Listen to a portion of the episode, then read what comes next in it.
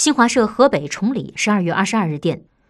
二十二号，二零一九至二零二零国际雪联单板滑雪世界杯在河北崇礼密苑云顶滑雪场的漫天大雪中开展 U 型场地决赛的争夺。中国女队表现抢眼，进入决赛的三名队员全部进入前四，其中刘佳宇以九十点八零分夺冠，蔡雪桐以八十九点二零分将银牌收入囊中，小将武少彤得到八十三点二零分，排名第四。